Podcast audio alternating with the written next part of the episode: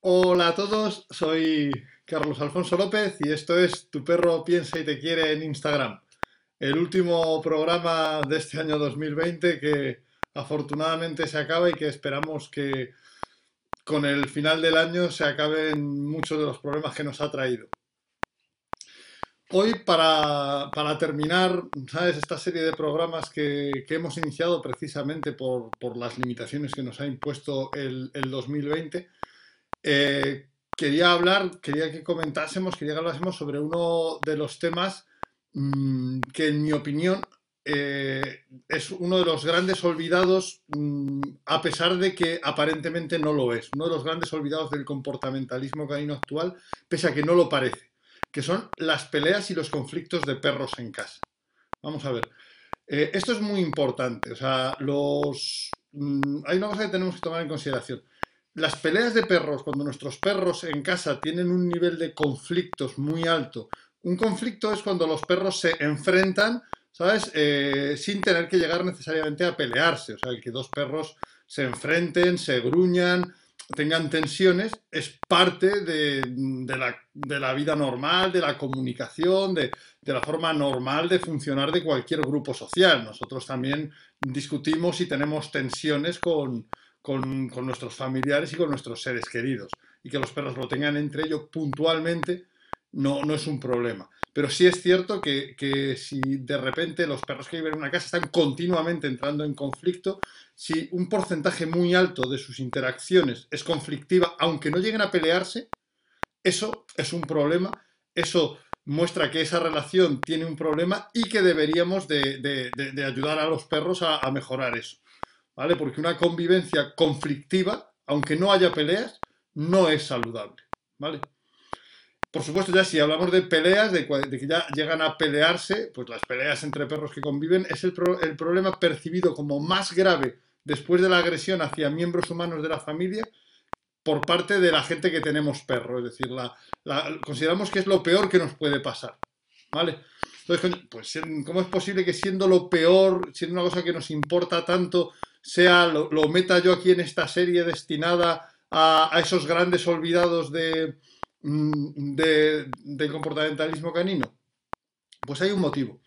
En los últimos años el comportamentalismo eh, ha avanzado mucho en algunos aspectos. Hemos aprendido mucho sobre comunicación canina, sobre gestión de situaciones comunicativas y realmente, bueno, pues eh, eso nos ha hecho avanzar en algún aspecto, nos ha hecho, nos ha hecho que, haya varias propuestas, nosotros tenemos la nuestra, para cómo trabajar problemas de agresión entre perros que viven fuera de casa y el discurso sobre lo, sobre lo que detona, lo que gatilla, lo que provoca, lo que lleva a la agresión entre perros fuera de casa, ese discurso de, oye, aquí pues habrá algún tipo de problema comunicativo, el perro puede estar atado por la correa muy corta, eh, necesita mm, que le ayudemos a, a acercarse correctamente, necesita más tiempo.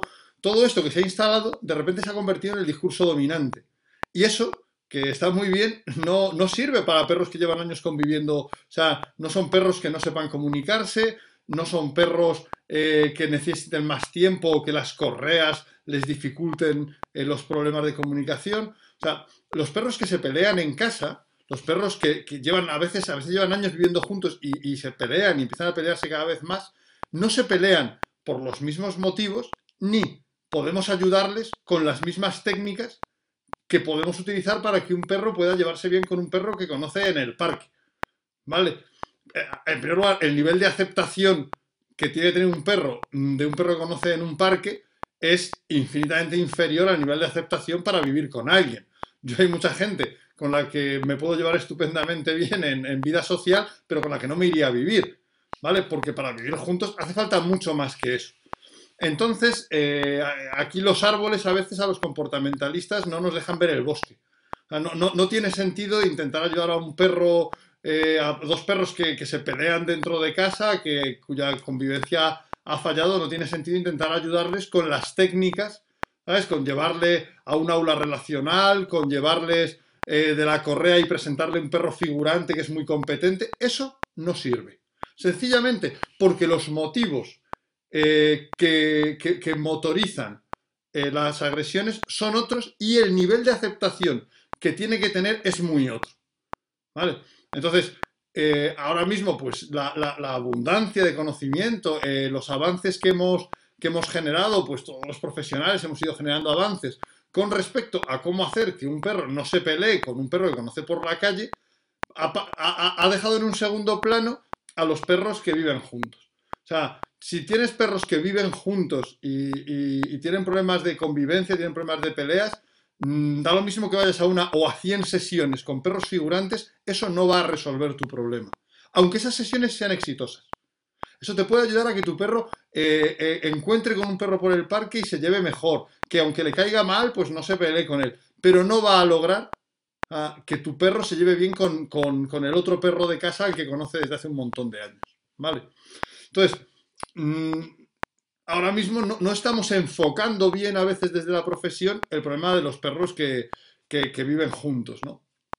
El problema de los perros que se pegan cuando viven juntos.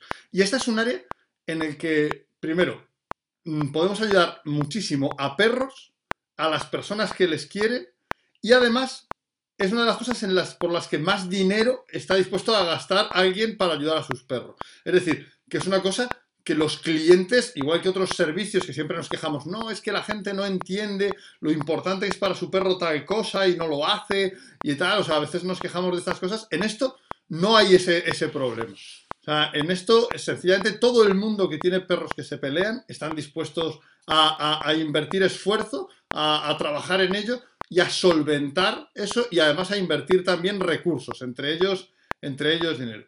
Saludos a, a Nuri que nos saluda desde la ruta. Pues saludada queda Nuri desde la ruta. Bien.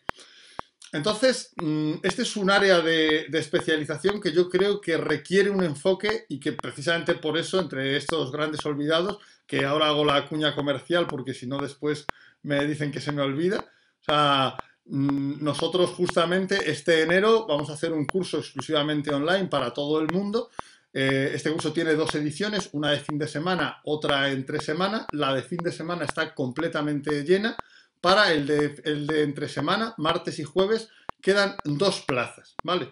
Pues en este enero vamos a hacer eh, un- unos cursos sobre cuatro problemas importantes que tienen los perros, que tiene la gente que convive con perros, que tenemos un poco olvidados por parte del comportamentalismo canino, que no nos lo cuentan demasiado en la formación, que, que los recursos que usamos no son los, los más ajustados o, lo- o los últimos. Entonces, mm, yo creo además que para este 2021 que arranca, eh, aparte de que vamos a ayudar a muchos más perros y personas, la ventaja de esto es que vamos a ser comercialmente mucho más competitivos porque vamos a poder ofrecer soluciones a cosas que, que a lo mejor otros compañeros pues no pueden ofrecer solución y nosotros sí tenemos protocolos y formas de abordarlo. Pero una vez hecha la cuña comercial que, que, que queda ahí hecha y además hay que hacerla porque vivimos de esto, comemos de esto, esas malas costumbres, algunos días hasta dos veces. Bien, entonces, mm, ¿qué problema tiene, o sea, cómo habría que abordar el, el tema de perros que se pelean en casa para hacerlo eficazmente? Mm, Si no es, mm, estamos exportando este modelo de, los perros que se pelean con otros fuera de casa, que suele ser por disfunciones puntuales, por problemas concretos, ¿no? Pues un perro que está muy estresado, un perro que es comunicativamente abrumador o incompetente en algún aspecto, un perro que, que va con una correa muy corta que limita su expresión, mm, tiempos cortos, todo eso no cuadra eh, con, con lo que pasa con los perros que se pelean en casa, ¿vale? Tenemos que, tenemos que encontrar, dice mi amigo Cristian, el analizador cognitivo, que este curso es la pera, usando una expresión que, que yo uso mucho y que a él en Chile le hace mucha gracia, que es que aquí en España se dice que algo es la pera cuando es muy, como muy, muy, muy bueno, ¿no? Y la, la expresión completa es la pera limonera. ¿Por qué? No lo sé, ¿vale? No lo sé. Bien. Entonces, realmente, ¿sabes? Eh, el afrontamiento es el más diferente que podamos imaginarnos. Y justamente mm, yo quería hablar de esto mm, porque nuestro problema como entrenadores no es de conocimientos en muchos casos, no es de recursos, es de enfoque. de cómo enfocamos este problema. Y este es un tema que, a mí me ha carcomido mucho la cabeza porque hace tiempo justamente eh, mi amigo Teo, ¿sabes? Que tenía dos perras que se peleaban y en un curso pues me preguntó, en un curso en el que además se explicaba cómo trabajar con perros que se pelean fuera, fuera de casa, con este tipo de perros. Y, yo le remití al, trabajo de mi libro, pero tenemos un problema con, con los perros que se pelean en casa y es que mm, tendríamos que tomar en consideración muchísimas cosas, ¿vale? Y es difícil afinarlo. Vamos a ver primero cuál es el enfoque que tenemos que, tenemos que tomar, ¿vale? En primer lugar, ¿sabes? Tenemos que ver, a ver, si, si me sale esto, me ha salido, me ha salido, ¡oh, cielos! Lo primero que tenemos que ver es que, o sea, las relaciones sociales hay que verlas como un fenómeno emergente. Las relaciones sociales no son una suma de interacciones, no son una suma de conductas, ni mucho menos. Lo que determina el éxito a intervenir cuando trabajamos sobre las peleas entre perros que conviven es recordar y tener como primera premisa que las relaciones sociales de los perros son fenómenos emergentes. Como algunos a lo mejor de los que nos están escuchando pues no, no, saben lo que es un fenómeno emergente, lo, lo comento, pero, pero desde ya, desde ya. ¿sabes? La emergencia, eh, es, eh, la emergencia aparece cuando un fenómeno concreto surge, cuando se juntan eh, un montón de elementos, de, procesos, pero el resultado es más que lo que serían la suma de esos fenómenos y procesos, de esos, de esos elementos y procesos. Es decir, cuando el resultado tiene características adicionales, extra. Por así decirlo, no basta conjuntar tales cantidades de, ingredientes en, la olla para que eh, emerja la paella. ¿Vale? Hay que hacer bien determinadas cosas. Es más que únicamente la suma de lo que hay. Yo el ejemplo que pongo en esto, siempre sobre los fenómenos emergentes, es el mismo porque es muy bueno. O sea, ¿cuántos equipos de fútbol han intentado eh, tener el mejor equipo a base de traer los mejores jugadores? Pero es que 11 jugadores independientemente no necesariamente forman el mejor equipo porque hay interacciones, hay entendimientos, hay sinergias que se dan entre los jugadores, ¿ah? que son más importantes que la suma de los jugadores. Y, no, y, como bien sabrá cualquier aficionado al deporte, el mero hecho de tener a los 11 mejores en cada puesto no te garantiza que el equipo sea el mejor, porque el equipo es un fenómeno, es ese fenómeno emergente. Es decir, es más que esos jugadores que, ponen, que pones en el campo surge algo superior que los contiene y los necesita, pero que es más que esa suma de esos jugadores. Esto es muy importante porque esto es exactamente lo que tenemos con las relaciones sociales, ¿vale? Entonces, mm, tenemos que, con las relaciones sociales, que mm, es un fenómeno enorme, muy amplio, que no podemos afrontar, porque como he puesto aquí, he proyectado, el, concepto de emergencia es muy relevante en eh, en la ciencia actual porque permite que reconozcamos y trabajemos con fenómenos muy amplios que no podrían afrontarse a través de estudiar sus partes y sumar el conjunto. Es decir, si un equipo no funciona, no valdría que tú trabajaras con cada uno de sus jugadores independientemente para que empezara a funcionar. Eso no tendría sentido y no lograrías que el equipo funcionase. El que tú mejorases las conductas de cada jugador no te serviría de nada si no eres capaz de mejorar el equipo. Y estarías gastando mucho tiempo y mucha inversión de trabajo para no poder mejorar al equipo. Entonces, tenemos que tener en esto lo que se llama en, en ciencia un enfoque fenomenológico. Es decir, tenemos que trabajar sobre el fenómeno. ¿Vale? Tenemos que trabajar sobre el fenómeno. El problema está en que, claro, que eh, una cosa que parece razonable, ¿sabes? Es que, si un fenómeno emergente tiene tantas cosas, pero aquí estoy aquí con dos pantallas, es cómo abordamos un fenómeno emergente. Mira, esto es una cosa fundamental. O sea, claro, porque esto tiene tantas cosas que, que es complicado. Bueno, pues, en primer lugar, hay que saber lo que es el principio de Pareto. ¿Sabes? Y esto los que, los que hacen trabajo cognitivo seguro que conocen bien lo que es el 80%, 20%, bueno, pues aquí también nos va a servir. El principio de Pareto es aquel que nos dice que el 20% de las variables provocan el 80% de los efectos. En este caso, el 20% de las variables que tienen que ver con la relación social provocan el 80% de los conflictos y las peleas. ¿Vale? Entonces, obviamente, si sabemos cuál es ese 20% de variables que son las más importantes, podemos enfocar en esas cosas nuestros esfuerzos. ¿Vale? O sea, y no centrarnos en aquello que a lo mejor ¿eh? Eh, parece muy urgente, pero no es tan importante. Bien.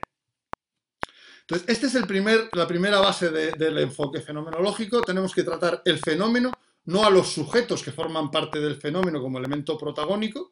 Los sujetos, esto lo decía en una metáfora así un poco lírica, o sea, las peleas son como olas en el mar. O sea, intentar tratar la pelea, intentar tratar, llevarte la, pelea, meterla en un cubito y llevártela aisladamente para trabajarla aisladamente sin tomar en consideración las corrientes, los vientos, ¿sabes? Todo eso no, no tiene sentido. No tiene sentido y no es eficaz. Vamos a trabajar muchísimo para muy pobres resultados. Y, además todos los que me están escuchando y trabajan eh, con perros, si hacen examen de conciencia y como lo estarán viendo a solas pueden hacerlo, lo cierto es que esta es una de las áreas en las que más pobres resultados tenemos. Eh, el restaurar una convivencia normalizada, eh, relajada y, saludable entre dos perros que llevan tiempo peleándose en casa, eh, no es una cosa que se logre en una gran cantidad de casos.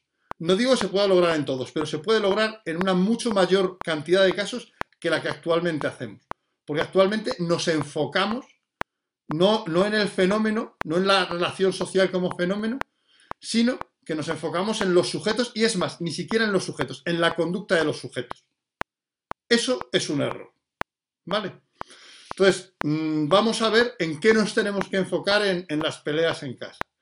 Sí que deciros una cosa y, es que eh, igual que en otros programas he puesto vídeos o he dado ejemplos de ejercicios que hacer, aquí no voy a hacer esto. O sea que quien esperase eh, tres ejercicios que solventan esto, en este programa no lo va a encontrar. O sea, que, si esperaba alguien esto, eh, el 2020 aún tenía una decepción más para él, porque en este programa no va a haber esas fórmulas. Va a haber una fórmula más general que nos permite un poco eh, entender lo que, lo que tenemos que hacer, de, dónde tenemos que poner nuestros esfuerzos. Bien, vuelvo a compartir esta pantalla. Bien, vamos a ver. En primer lugar, tenemos que ver cuáles son las piezas sobre las que vamos a trabajar y cuál es el orden en el que vamos a mover esas piezas. Tenemos las conductas, ¿sabes? Las conductas cuando los perros se pelean, cuando los perros tienen conflicto, eh, generan conductas y tenemos que trabajar con esas conductas. El que la conducta sea menos importante que otras cosas no quiere decir que sea irrelevante. Luego tenemos los individuos, que son mucho más importantes que las conductas, que tal, ¿sabes? Luego tenemos el grupo social que funciona como un conjunto. Y por último, ¿sabes? los procesos de grupos. Y por último tenemos la ecología, ¿vale? O sea, tenemos la ecología del entorno físico en el que, en el que vive ese, ese, grupo. Bien. Hay que decir, o sea, que lo he listado, o sea, he puesto esas cuatro cosas, conductas, individuos, el grupo social y ecología, eh, en el orden un poco como natural que nos surge. ¿Vale? Es el orden en el que cuando pensamos sobre ello, ¿vale? nos surge. Eh, ah, pues lo primero, ostras, las peleas. Voy a pensar en las conductas que, me están dando los problemas. Después voy a pensar en los perros, ¿vale? Luego ya voy a pensar en, oye, cómo se llevan entre el grupo social, qué cosas pasan. Y al final, pues ya voy a pensar también un poco en, en la ecología, en el entorno, en cómo es las condiciones de vida, el lugar donde viven esos perros, ¿vale? Esto es la forma natural que tenemos todos de pensar sobre estas cosas y esto es lo que nos limita. ¿Vale? En primer lugar, uno de los motivos por el que nos vamos a centrar y nos enfocamos en, las conductas es porque de repente, cuando llegamos a pensar en otra cosa, ya estamos gastados mentalmente. Entonces, ¿cómo encontrar en qué poner el enfoque correctamente? Pues esto es muy sencillo. Vuelvo a compartir esta pantalla. Lo primero es poner lo que nos parece primero lo último. lo primero que tenemos que hacer es invertir por completo ese aparente orden natural de, las piezas con las que vamos a trabajar. Entonces, lo primero es la ecología. Primero tenemos que estudiar dónde viven los perros, cómo viven los perros, qué estimulación hay, ¿Qué espacios hay? Si pueden dejar de verse y tienen espacios para, para estar tranquilos. ¿Qué número de perros por espacio hay? ¿Cómo podemos reconstruir la ecología? Esto es lo primero que tenemos que atender. Nuestro primer esfuerzo tiene que estar ahí. ¿Vale? Porque en realidad esto mueve, esto es la corriente subterránea, esto sostiene enormemente las cosas. ¿Vale? O sea, esto, cambiando la ecología solamente, podemos solventar un porcentaje enorme de la conflictividad excesiva entre perros. Menos de las peleas, pero de la conflictividad excesiva de esos perros que están todo el rato tensos unos con otros, cambiamos la ecología y desaparece como por, arte de magia. Y no tenemos ni que pensar, ¿sabes? En, en, las conductas, ni tenemos que meternos en complicados manejos del perro. O sea, la ecología es siempre lo primero en lo que tenemos que pensar y poner el mayor de nuestros esfuerzos. Eso es lo primero. Después, el grupo social. ¿Vale? O sea, después de eso, vamos a ir a ver, oye, ¿qué normas tiene este grupo social? ¿Qué, eh, mm, qué tipo de motivaciones sociales aparecen? Mm, ¿Hay entropía o no hay entropía? ¿Vale? Vamos a ver cómo funciona ese grupo social, vamos a analizar el grupo social y vamos a intervenir en el grupo social. Es sorprendente cómo cambiando, quitando normas, añadiendo normas o modificando alguna de las normas de convivencia, de repente los conflictos se deshacen, dejan de aparecer, sencillamente. Cambiar las motivaciones sociales, aumentar la motivación de logro, aumentar la motivación cooperativa. ¿Vale? O sea, mm, no sé si os habrá pasado alguna vez que de repente, eh, cuando en el trabajo tenéis que sacar algo adelante juntos, de repente esas pequeñas disputas y esos pequeños enfrentamientos desaparecen como por arte de magia. De repente todos estamos en lo mismo. ¿Vale? Entonces, lo segundo, el grupo social. En tercer lugar, estará el individuo. Es decir, lo que haremos para ayudar a un perro. Y ojo, y todavía no hemos llegado a las conductas, todavía no hemos hecho nada con las peleas. Porque a lo mejor un perro necesita tener mejores capacidades emocionales para aguantar la tensión de la situación de conflicto y no romper en pelea. Es sorprendente cuántos perros inician la pelea porque no tienen la capacidad de gestionarse a sí mismos en una situación tensa. Es muy difícil gestionar un conflicto. Eso nos pasa a nosotros, que a veces preferimos no enfadarnos porque, porque nos enfadamos de más. ¿Vale? O sea, realmente hay una serie de capacidades emocionales, hay una serie de aprendizajes que están totalmente fuera del contexto de las peleas y que permiten ¿eh? a los perros, ¿eh? después, en el momento de tensión, solventar por completo eso y decir, hey, ya veo que tenemos un conflicto, pero puedo aguantarlo perfectamente, puedo exponer, por así decirlo, entre comillas, mi postura sin llegar a pelear. Puedo, mm, puedo tolerar esta situación de tensión sin llegar a la pelea. ¿Vale? O sea, trabajar al individuo. Finalmente, las conductas son un producto de las capacidades del individuo. O sea, si a mí mm, me aplasta una roca, no es que yo no quiera hacer la conducta de empujar, es que a lo mejor no tengo fuerza suficiente para empujar la roca. Si tú me llevas al gimnasio, entreno, a lo mejor no tengo que volver a tocar la roca, no tengo que intentar levantar todos los días la roca un poquito, poco a poco, como si fuera un proceso de, de habituación, ¿sabes? O de desensibilización. Ay, no, no, poco a poco cada vez la levanto un poquito más.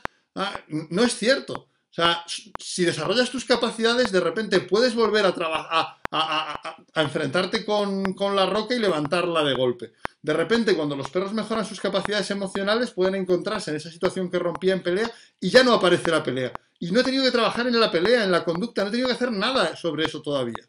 ¿Vale? Aunque normalmente, sí es cierto que, por último, sí que tendremos que tomar en consideración cómo gestionar ese tipo de conductas, ese tipo de conductas concretas asociadas que, a la pelea. Eso también tendremos que afrontarlo, pero tiene que ser el condimento del plato y no el ingrediente principal. ¿Vale? Si eso es una paella, el arroz es la ecología. ¿Vale? O sea, el arroz es la ecología. Y el trabajo sobre las conductas, si acaso, es la pizca de azafrán que nos da el éxito total eh, en, el último, en el último momento. ¿vale? Que el azafrán es ese, ese pequeño aderezo que hace que todo salga mucho mejor y todo sepa mucho mejor y todo se, termine de cuadrar. Pero el grueso no es eso, ¿vale? En, las peleas y la conflictividad en casa, ¿sabes? Las dos cosas más importantes son la ecología y el funcionamiento del grupo social. Y después vienen el trabajo con el perro individual y por último el trabajo sobre las conductas. Ese es el enfoque fenomenológico en el que lo que queremos es cambiar las corrientes submarinas para que hagan menos olas. O sea, si tú quieres cambiar, si tú observas el fenómeno por completo, si tú abordas el fenómeno como un conjunto que es lo que es, es cuando vas a lograr éxitos sólidos y consistentes. No un aguántate, no, mientras que haces, mientras que sujetas, mientras que tal, a veces ya en esta sola situación no se pelean. A mí realmente me parece, y con esto voy a terminar porque me he ido otra vez a casi media hora y mis propósitos de año nuevo sí que van a ser que únicamente van a durar 20 minutos los programas. Este es el último en el que me voy por encima de los 20 minutos. ¿Vale? Vamos a intentarlo, pero, pero mira, para mí esto, y aparte, o sea, yo, yo eh, estoy haciendo, estoy vendiendo un curso sobre esto y por lo tanto podéis suponer que tengo intereses comerciales, pero también como editor, hemos traducido ahora mismo el libro de Nicole Wilde, ¿sabes?, sobre peleas de perros en casa Mm, para sacarlo al mercado y, ella lo aborda desde un enfoque distinto al mío, pero es que creo que necesitamos herramientas para ayudar a quienes están en esa situación que es la más grave. O sea, justamente el libro Keeping the Peace, ¿sabes? Eh, que, de Nicole Wilde, que es sobre perros que se pelean en casa. ¿Sabes? Lo acabamos de traducir en Dogalia, estoy ahora haciendo la corrección de la traducción, la última edición, y, en, unos, meses también lo estará, estará a la venta, porque los entrenadores necesitamos dotarnos de conocimientos para solventar eso, para cubrir un nicho de mercado que es muy rentable, para lograr también ayudar a perros que están en la peor de las situaciones, que es estar mal con tu familia y con quien quieres, y para ayudar a personas que están sufriendo muchísimo. Creo que uno de los grandes mm, protagonistas de, nuestra vida eh, son los perros. Creo que convivir con perros, cuando tú estás con los perros viviendo, funcionando eh, mm, de forma cotidiana, el que se peleen en casa es, dramático, ¿vale? Y no estamos ayudando bien, nuestra profesión no está ayudando bien a la, no está ayudando bien a, a los perros y a las personas. Estamos utilizando cosas limitadas, ¿sabes? Entonces, eh, comenta ahí Celfa que movió las camas de manera que no se veían cuando descansaban. Pues eso es más importante que hacer un acercamiento progresivo hacia entre los dos perros durante 2.000 sesiones. Eso que ha hecho Celfa, que dice de mover las camas para que no se vean cuando descansan, eso es más importante que el otro y tiene más efecto. Es más subterráneo. A lo mejor no tienes esa satisfacción de de repente ver a los dos perros acercarse, pero estás haciendo más con eso de lo que probablemente estás haciendo con ponerte a trabajar de no, los acerco ahora un poquito más y un poquito menos y les doy comida y tal. Ese es un trabajo que es válido, ¿sabes? Para perros que se pelean eh, en la calle, ¿vale? Pero no es un buen enfoque para perros que se pelean en casa. De hecho, tenemos que convertir, y eso es parte, está, eso está en mis libros, es parte del trabajo y de lo que hay que ver, la casa en un espacio relacional seguros. Porque hay que separar las peleas, pero nunca hay que separar a los perros. Si separas a los perros, rompes la convivencia. Entonces los puedes separar puntualmente, pero si los separas radicalmente, rompes la convivencia y acabas con la, con la convivencia. Entonces, eh, el entorno tiene que ayudar, como, decía Celfa, a separar las peleas, pero no a los perros. Los dos perros siguen libres por casa, pero no se ven cuando descansan y reducen la conflictividad. Eso es una cosa importante. Entonces, eh, mm, vamos a cambiar nuestro enfoque. Olvidaos de las conductas. Olvidaos Mm, de, donde está el problema. Id al fenómeno. En este caso, la relación social, un perro que vive con otro no basta con que lo tolere, no basta con que no se pelee, no basta con que no esté estresado, no basta con que sepa comunicarse, aunque sean cosas que puedan empeorar el problema. El problema entre dos perros que conviven siempre es mucho más amplio y siempre requiere un abordaje fenomenológico. Siempre requiere que vayamos a, esas otras cosas. Es cierto que nos pide el cuerpo irnos a hacer algo cuando surge la pelea. Tenemos que saber cómo evitarlas, medidas de seguridad, qué hacer cuando surge, pero ese no es nuestro primer frente de trabajo. Ese es el último. Ese es donde vas a poner lo poquito, ¿vale? Ese es donde vas a poner lo poquito. Dice Magia Canina, que lo explico muy bien en el libro Los perros necesitan libertad. Pues eh, sí, pero justamente eh, y esta es la, asignatura pendiente que tenía con Teo y, con, y también la, tengo con mi amigo Juanma, que, yo creo es uno de los mejores lectores de los perros de la libertad, es que al final nos volvemos a trabajar sobre la conducta porque lo que dicen los perros necesitan libertad es tan amplio, requieres tanto estudio para ponerlo todo coordinado en marcha que renuncias. Es muy atractivo de leer, pero tenemos que conseguir ponerlo en marcha de manera rápida y eficaz. Eso es lo que vamos a explicar en este curso. Como hacemos en nuestros programas, el efecto mariposa, el perro valiente. Es, sí, sí, hay muchas cosas que saber. Yo las he puesto lo que hacemos y todo el concepto en nuestro libro, pero vamos a ver cómo poder hacerlo rápido. Vamos a poder ver cómo optimizarlo, cómo hacer que de verdad sea algo operativo y eficaz. ¿Vale? O sea, esto es muy importante. Eh, dice Nuri que también valdrá como preventivo. Por supuesto, el tener el conocimiento de todo esto, de cómo funciona un fenómeno, nos permite facilitar el que no surja ningún tipo de problema. O sea, eso es una cuestión. Esto es como decir, bueno, si veo que va a llover, voy a ir subiendo ahora las ventanas. No, no, no, no, no voy a esperar a ver que están mojadas para decir, cielos, debería hacer algo.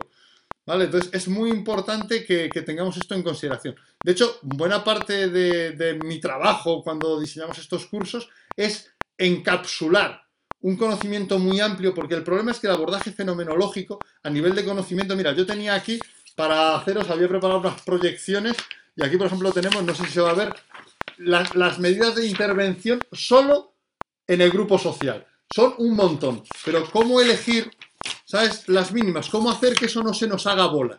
Eso es lo que, lo que queremos hacer con esto, eso es por lo que traduzco el libro de Nicole Wilde, eso es por lo que, por lo que mm, eh, diseñamos protocolos que cierran, ¿sabes?, el enfoque. Porque un entrenador canino no tiene por qué ser un científico del comportamiento o un científico eh, de, de la especie canina. Lo que tiene que saber es qué es ese 20% de cosas que tengo que usar y cómo usarlas.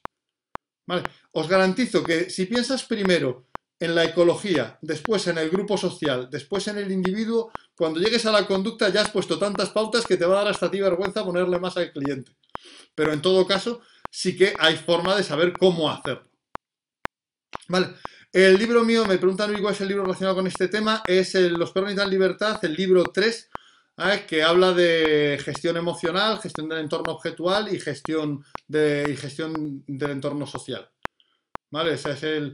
Lo que pasa es que es cierto que ahí está todo, que hay que coger todo eso y conectarlo. Y mucha gente, es que es difícil conectarlo. Yo lo hago para, para nuestros, nuestros diseños de protocolos y programas. Nosotros somos la empresa de tecnología y comportamiento que más programas, propuestas de protocolos y de recursos ha, ha incorporado nunca en la historia del entrenamiento de animales. ¿Vale? Porque lo que cogemos es en mi trabajo, el trabajo de mi equipo. Coger el conocimiento y decir, con estos pasos vas a lograr resultados para esto. Eso es lo que, lo que buscamos aquí. ¿Vale? No, no acepto, me dicen que los episodios van a ser de 45 minutos. No. Acepto que este es el último episodio largo que voy a hacer. ¿Vale? La semana que viene, por mis niños, que me voy a los 20 minutos porque año nuevo, duración nueva. ¿Vale? Y, no, no, no, no lo puedo aceptar. No, voy a hacerlo. En Dogalia están. Sí, en Dogalia están, me pregunta Nuri, está en Dogalia. Entonces, quitámonos. De hecho, la misma ciencia, ¿vale? La misma ciencia hoy sabe que el enfoque de estudiar una cosa en un laboratorio muy pequeña sesga los resultados. ¿Vale? O sea, que eso limita nuestra visión del fenómeno. O sea, es como querer conocer a alguien eh, en profundidad a través de sentarle en, el banquillo eh, de los testigos y preguntarle cosas. tienes que tener una visión más amplia. Hoy día la ciencia cualitativa está volviendo a reivindicar un poco ese papel de visión global de los fenómenos que tan necesario es para luego hacer ciencia cuantitativa, ciencia del recorte, por así decirlo, ¿no? Ciencia de, lo preciso. Entonces, olvidémonos de tratar las peleas como en este momento se pelean, hay este precursor, eso es parte, pero no es ni mucho menos lo más importante. Bien, pues eh, os voy, os, voy a, dicen por ahí, a ver si Dogalia está por ahí, preguntan dónde lograr el libro, bueno, pues Dogalia, que es, es la editorial en la que publico y que actualmente soy el jefe editorial, eh, tiene todos mis libros, bueno, ahora tiene todos mis libros porque hemos recuperado los derechos de cognitivo emocional y lo vamos a volver a publicar en Dogalia con una nueva edición. Pero eh, allí los puedes, los puedes conseguir. Y allí también saldrá, allí también saldrá el, perro, el, libro Keeping the Peace de, esta misma temática sobre cómo trabajar con, perros conflictivos, con perros que tienen conflictividad y peleas en casa. ¿Vale?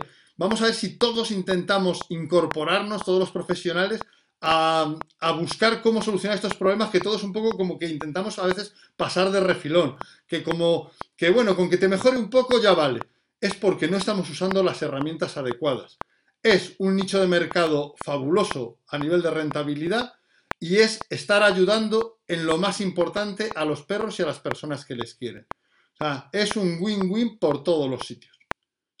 ese tendría que ser nuestro propósito de 2021 centrarnos en reducir los conflictos y las peleas entre perros que conviven, en formarnos para solucionar ese problema tan concreto. Y ya sería una buena solución. Y ahora, ¿sabes? Creo que ya os voy a dejar con, Derek Clegg de, nuevo y de verdad muchísimas gracias. Eh, quizá una de las cosas buenas que ha traído este 2020 es que para poder comunicarme con la gente que está lejos y con la que me gusta comunicarme, eh, hemos iniciado este programa. Yo sigo pasándolo muy mal, yo sigo pasándolo muy mal cada vez que hago el programa, pero eh, es verdad que el, leeros, el, escuchar, el, ver que estáis ahí, que os interesa, ¿sabes? O sea, vale, Nuri dice que soy muy intenso. No, no soy tan intenso. Ay, por Dios, qué horror. Ah, entonces, Mm, ya digo, que, este programa, o sea, y el poder comunicarme con la gente que está ahí, pues no sé, ah, es que, esté ahí Mariela, que esté ahí Ana Laura, que no sé, que hay tanta gente que está ahí, en fin, que, de los años malos mm, a veces surgen cosas buenas, igual que, pasa que el mejor vino se hace con las uvas que han sufrido mucho, quizá los años que más nos aprietan también nos obligan a hacer cosas que nos permiten conectar, comunicar y estar de otras maneras con las personas que nos importan en diferentes niveles, con las personas y con los perros que nos importan en diferentes niveles. En fin, que de verdad, o sea, este programa ha sido las cosas que anímicamente ha salvado un poquito el año y me ha hecho sentir que no estaba mm, pues un poco aislado y perdido y desconectado de la gente. Así que eso es lo que os iba a contar sobre, sobre cómo enfocar los problemas de conflictividad y peleas entre perros que conviven, que es un enfoque totalmente distinto al que tenemos habitualmente, que tenemos que trabajar el fenómeno y no la conducta, que tenemos que hacer un abordaje amplio, que además es más seguro, más amigable y más eficaz. Pues eh, feliz año a todos, que tengáis una salida y entrada de año plena con aquellos de vuestros seres queridos con quienes podáis estar, con vuestros perros, que esos siempre están ahí, que esos no, no fallan los jodidos. ¿eh? Y el año que viene mm, nos seguiremos viendo por aquí. Aunque, oye, lo mismo la cosa está tan bien que podemos vernos más personalmente y hace falta menos historias de estas de, de vídeos y directos. Eh, feliz despedida de año, feliz entrada de, año, feliz 2021 y los mejores deseos míos y de todo el equipo de Ducan. Muchísimas gracias por, estar ahí, por, por, el cariño y por el apoyo que siempre sentimos. You're the dummy that don't believe in science. All your projects always be denying. You're the one I love, you're the one I wanna give.